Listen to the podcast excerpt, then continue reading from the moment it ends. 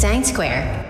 皆さん、おはようございます。おはようございます。ます。今夜です。木下です。大森です。いやー、久しぶりですね。久しぶりですね。どんぐらい来ました？半年？半年、半年ぐらいですかね。多分年末ぐらい、年末ちょっと前、忙しくなる前ぐらいにダメだってなって、収録を諦めたあたりからずるずると。ダメだってなったんですね。そうですね。まあちょっとやっぱいろいろ、なんだかんだ忙しくなって、まあまあ、そうですね。で、武田さんが、と収録はできなさそうっていうのが何回か続き、はいはいはい。そうですそしてね。武田さんっていうかまあ僕らも、うんもう忙しかったんで、じゃあっていう感じでやってたら、まあ半年ぐらい空いてしまったというような感じですか？ね。そうですね。そして今日、聞いたことない名前の方が、初めに挨拶してましたけど、そうですね。最近入ってくれたあ、そうです。デザイナーの今週の頭にそうですね。入社した。若い方あの、新入社員も新入社員の、今入社5日目とかの大森と申します。よろしくお願いしますお。願いしますよ。ろしくお願いします。だって、今ここで話すの初めてだもん、ちゃんと。そうですよね。ね。あの面接はしたけど。あ、そうですよね。面接以来ってこと。そう。そうそうそう。二人ともまだ面接官時代の印象もあるので、そっかそっか。あ、俺も、キノピーも面接したのか。あ、そう、めそうですね。僕最後ちょっと面談っていうか感じでしたけど。あ、そっか。いくつなんですか、今？僕は今25です。25。はい。どんな経歴で？そうですね。僕は大学を卒業した後、はい。あの、就職せずに、はい。デザインスクールに通ったり、インターンに通ったりしながら、独自でデザイナーを目指して、うん。で、えっと、2022年の1月にフリーランスで UI デザインのお仕事をいただいて、それから、えっと、数ヶ月して5月からアトライに入社したっていう、なかなか、こう、寄り道しまくりのデザイナー経歴を歩んできました。まあ、寄り道というか結構馬力がありますよね。なんか自分でいろいろやってる感じするから。そうですね。うん。まあ、自分の経歴と比較すると、割とこう、ちゃんとこう、目標から逆算してこう、動いてんだろうなっていう感じが見えるな。そんなね、比較しちゃダメです。比較するとちょっと、や、病む時もありますから。あ、そうですね。もう自分は自分で行きましょう。そこは。そうです。大事ですね。で、なんだっけ、デザインスクール？僕は、あの、渋谷にある東京デザインプレックス。あそうだところで。そうだそうだ、思い出した。お願いしました。思い出しました。か。じゃあ一週間でまだアトライのことはよくわかってない。そうですね。もうあの今、爆速でキャッチアップをしている、まさにその瞬間って感じですね。じゃあ、これからですね。これからですねっても変だけど。これからですね。なるほどね。期待してます。いい意味で期待してます？どうでしたちょっとラジオやってない半年間で何か変化ありましたか？あ、いや、まあ、いろいろ、なんか、話したい、話したいっていうかで、なんか、ま、学びとかも。あったりとかはしたので、半年空くとやっぱりさすがに、いろいろ、個人的にはちょっとノートも書いたりとかうん。してたんで、半年ぐらい空くと、なんかまたこう、こういうところでデザインの話したいなっていう感情はちょっと出てきてはいますけどね。なんかざっくばらんにみたいな。なんかどんなことを学びました？そうっすね。半年ってでも言うとスコープで言うと 難しいですけど、えっと、それこそちょっと今、あの、収録前に軽く話した、はいはいはい。デザイントークンの話、最近ちょっと、最近盛り上がってるっていうかもう多分実際にうん使ってる人がもう多い考え方で僕も面白いなと思って見てたりとか、あとは OUI の話が、まあ半年前より解像度結構僕の中では上がってたうり、ん。モードレスとかモーダルの話とか、うん。がこう、少し前より、そこをちょっといろいろ、なんかいろんな人とこれってどう思うって話してみたくなっていたりとか、うんうんうん改めて、うんみ。たいなことがうん。あったりしたりとか、うん。割とそのプロダクトデザインっていうのが、また僕の中で一段面白くなった期間だったんで、うん。その辺とかは、そう面白い、話してみたいな、みたいなうん。うんことは思って、ね。すげえ抽象的に。一回、あの、あれやりましたよね。なんだっけ？すごい細かいところについての、あれ、な、なんつったらいいんでしょうか？あの、ほら、えっ、と、必須項目。に必須をつけるのか、ボタンをディスエーブルドにするかみたいな話。を、はい、はい。あの、一応プロダクトデザインメインでやってる俺とキノピーとイエンタのヒラネで3人で集まってなんか、あ、そうっすいろいろ話す会みたいなのやってましたね。はい。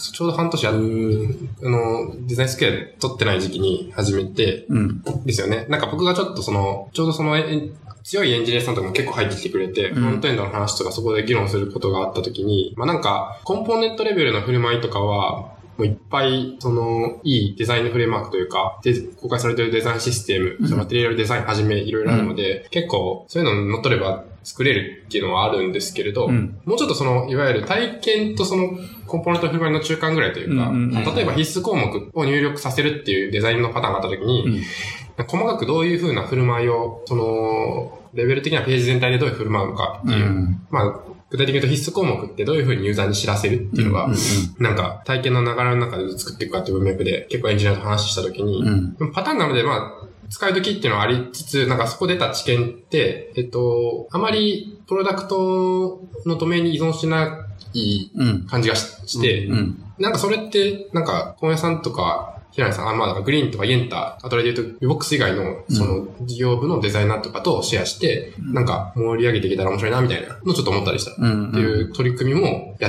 やりましたっていうか、もうちょっと気持ち的には続けてるんですけれど、うんそんな感じのことをしたりしましたね。1個目で話したのが、今言った必須項目、はい必須をつけるのかみたいな話。そうフォームとかでってことですそうそうそうそう。登録フォームとかでよくあるじゃん。その必須って書いてあるフォーム。はい。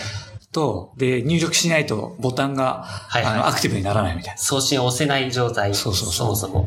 で、俺つい先週、あはい。それで引っかかったことがあって、はいはいはいはい。なんだったっけな、あのー、私の友達が女優をやってて、はいはいちょっとホームページ作りたいみたいな相談をされたんだけど、今ホームページ作る必要ないと。はいはい。ノートとかね、あの、インスタとかで発信すればもう全部済んじゃうからって話をはいしてる中で、登録だったかな？の時に、必須項目に必須書いてないんだけど、ディスエーブルドになってるって状態があって。ああ、はいはいはああ、なるほど。そう。で、ただ試しに記事を書きたかっただけなんだけど、はいはい。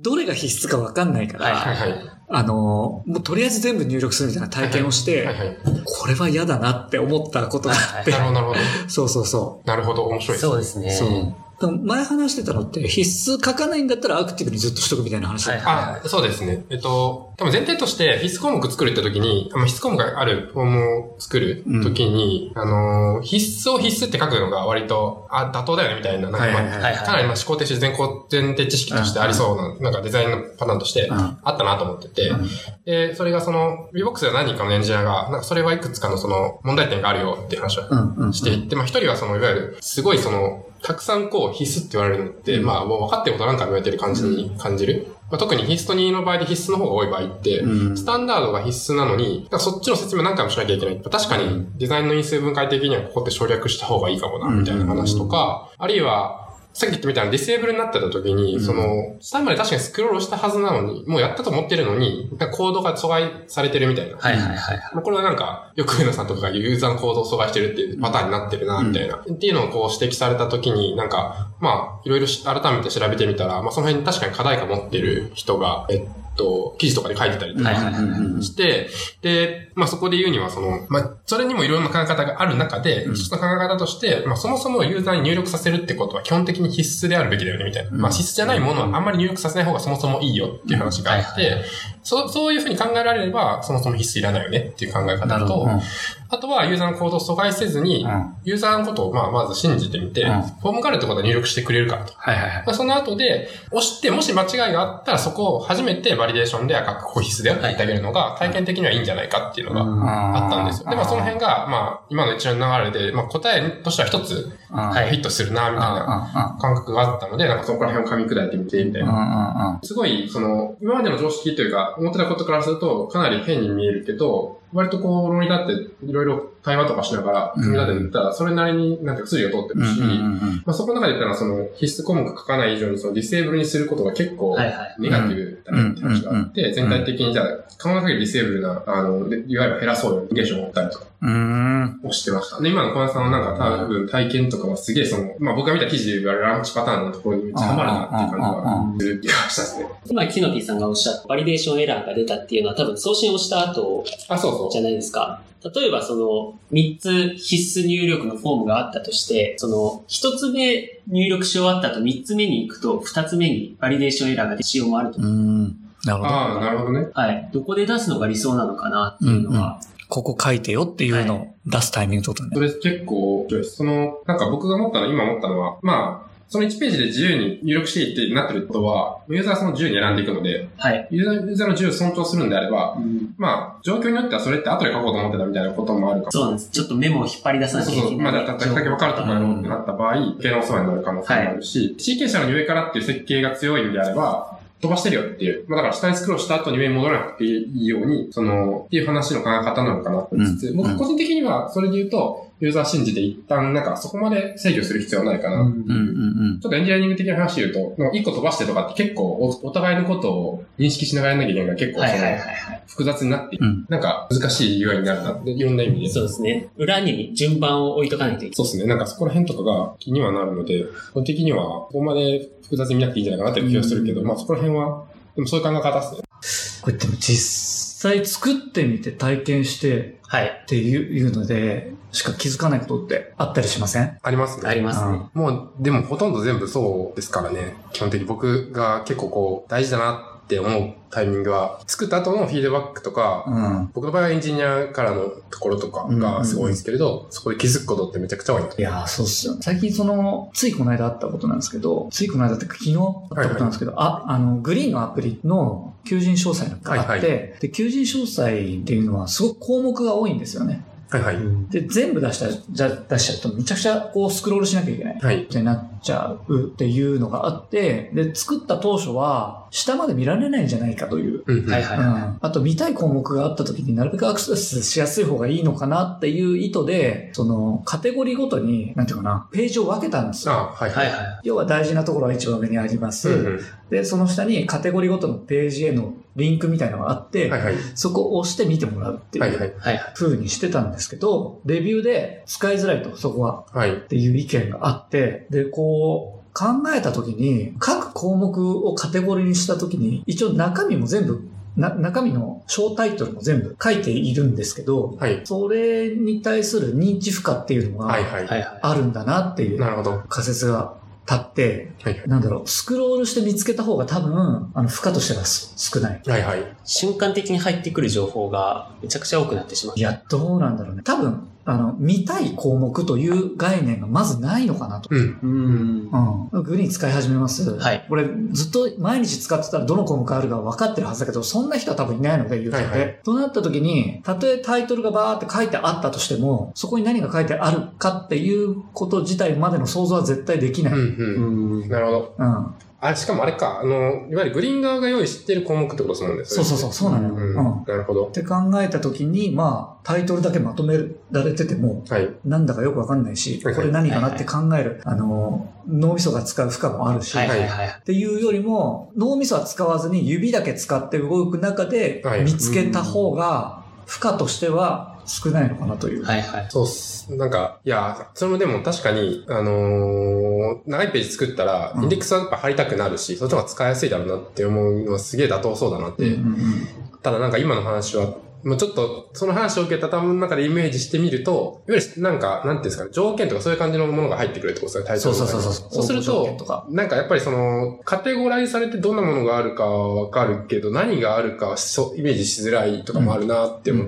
たり、えっと逆にインデックス貼ってうまくその内容わかるパターンって、うん。えっとノートとかで、それこそうまくインデックス貼ってる人いるじゃないですか。うんいるね記事ごとにう。んあの場合はわかりやすいなってなってくると、やっぱりコンテンツに合ったインデックスを作んなきゃいけないのかな、みたいな仮説がこう出てきて、うんうんなんかさらにもう一歩進めるとかがあるのかなって今話聞いてたりすると思ったんですけど、うんうんでもやってみないとそれって気づけないですよね。僕も多分そういう風に作るだろうなって聞いてた。うんまあその一つ目のデザインとして、うんこういう風に貼ればいいんじゃないですかって言いそうだなと思うけど、作ってみないとわかんないですよね。その辺うんの良し悪し、最終的に良し悪しみたいな。そうなんだよね。そうだし、その、読んでほしい場所の、みたいなのもあったりするじゃん。ありますね。確かに。うんうんうん。その、グリーンとしてこの並びにしてるからってはいはいいうのもあるから、インデックス貼るにしても一番上じゃないだろうし、みたいなはいはいのとか、っていうのも気づきをなんか、そのレビューから得たっていうはいはい。感じなんだけど、その脳に、使ってる時に脳が使われない状態が俺はいいと思ってるはいはい。ああ、はい。でそれをこう、なんか、ちょっと話して、話してみたいっていうか、わかりますか？わかりますわかりますか？わかります。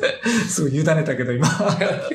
その、脳を使わせないっていうので、割と感動した話を、があって、ああ。えっと、えー、その、それこそ上野さんのモードレさんのモーダル話とかを改めて、結構僕参照するんですよ。その、こういう話なんかあった気がするな、みたいな時に、はいはいはいなんか上野さんのその、ブログとかのところで、うん。こうなんか、どういう風にこれ、正確に言葉で解釈してるんだったっけみたいなんで、見に行くことがあるんですけれど、と、なんか最近ようやく感覚をちょっと、なるほどなって思ってるのが、対象を選択した瞬、モードとモーダル、あモードレスって、うん。はい。その、モードをあんまり使わない方がいいっていう風に、まあなんか一個のそのタスクに入っちゃうから、それ以外のことさせないデザインパターンになっちゃうんで、うん、ユーザーの自由を奪っちゃって、その自由にこう操作できるっていう、はい、まあユーザーの自己効力感みたいなのを妨げるから、うん、あの、その先にはその自由自由に使ってもらう方が一番創造性豊かにプロダクト作ってもらえるねって設計する方がいいよねっていう思想だと思うんですけれど、うん、その時に、とはいえなんか、サービスってモードってめっちゃ発生するし、なんかモードの連続、ある意味逆で言うとモードの連続というか、はいはいはい、これ追加するとか削除するとかって、それ自体はちっちゃなモードがめっちゃ発生するんで、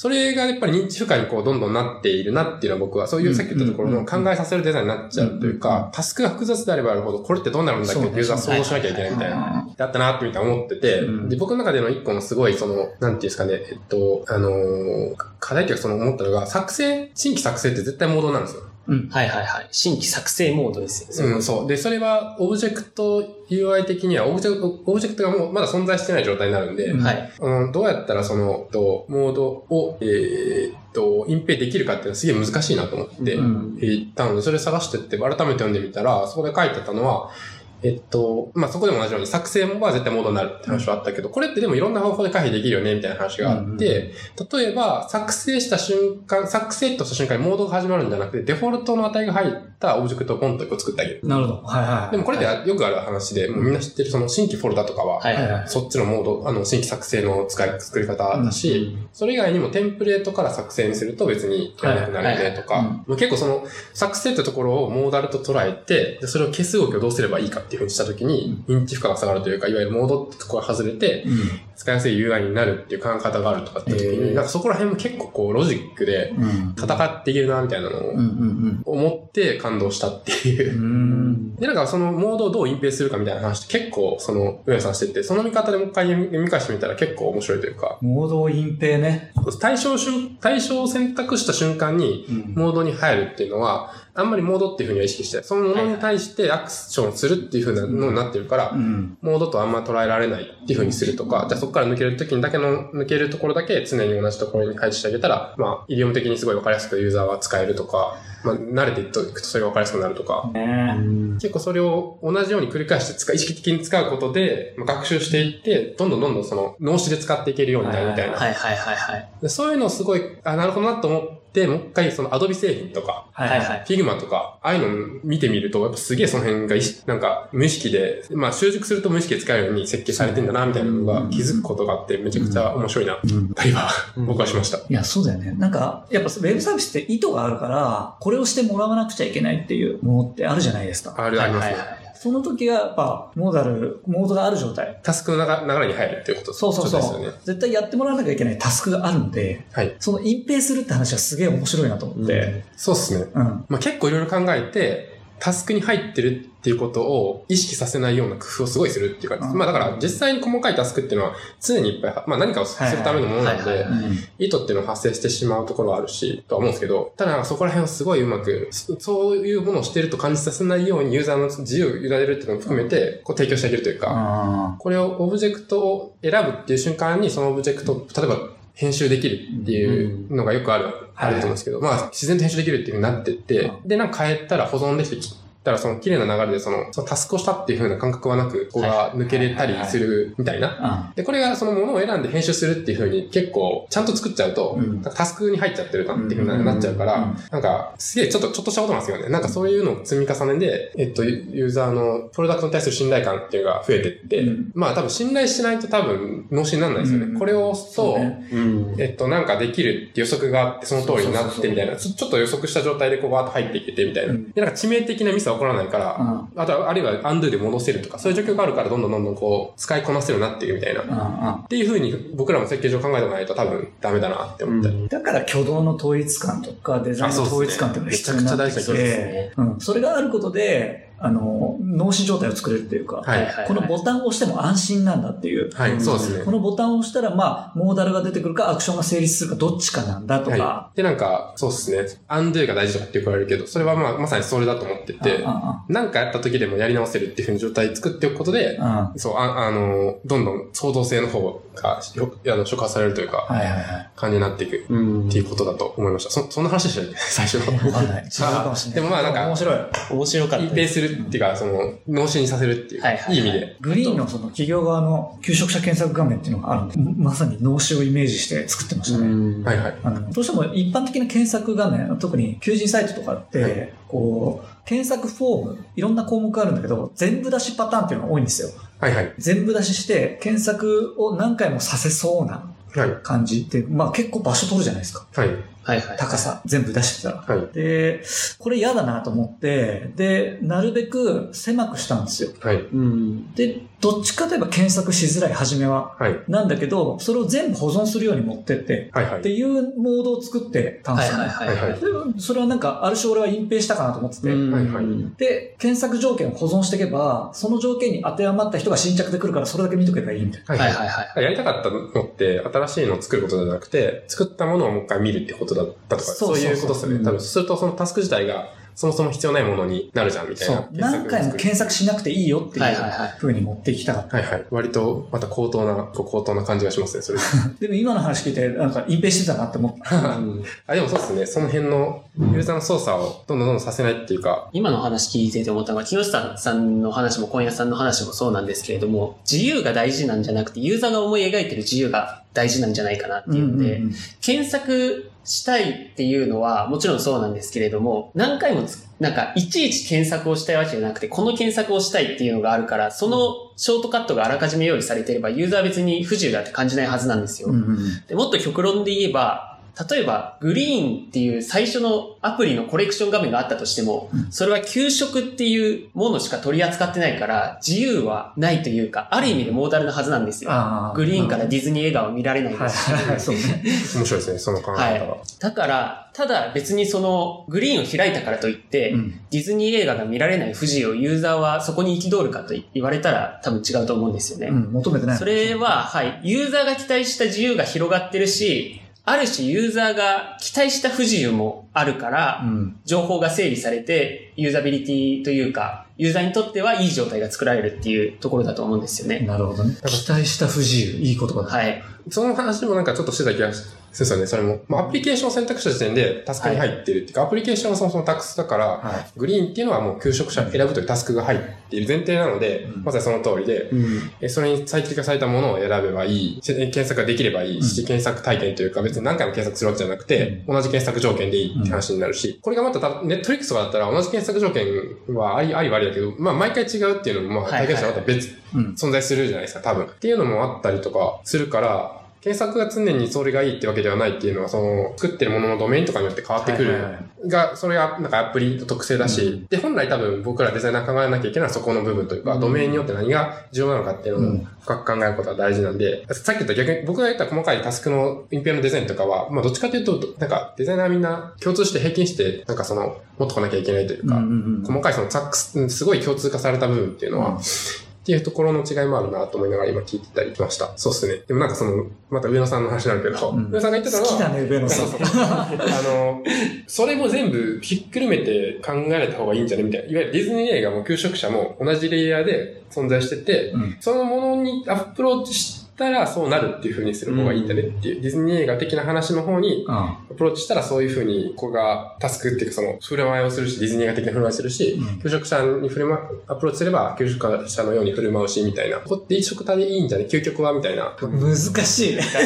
難しい。まあだから、PC のデスクトップとか本来そういう感じになって、はいはい。データだけがわーっと並んでて、まあいわゆる、ああの場合は要するに、えー拡張子がついてて、はえっと、それを選ぶとうん、逆にアプリケーションが生まれてそこからタスクが始まるじゃないですか。うんっていうことは、アプリケーションはやっぱタスクの始まりなんでい。、うん。アプリケーションから始めることの方が不自然じゃねって言い方をしてるんですでグリーンから始めることの方が不自然、極端な話、はいはいはい不。自然じゃねっていう考え方もあるみたいな。それはどう捉えたらいいんだろう。でも OS の設計とかの話をしてた。またもうちょっと一個そうだよね。広い、ねプロダクトよりさらに一個広い話だと思うんで、まあそうだね。うん、そんな感じのことも言ってました。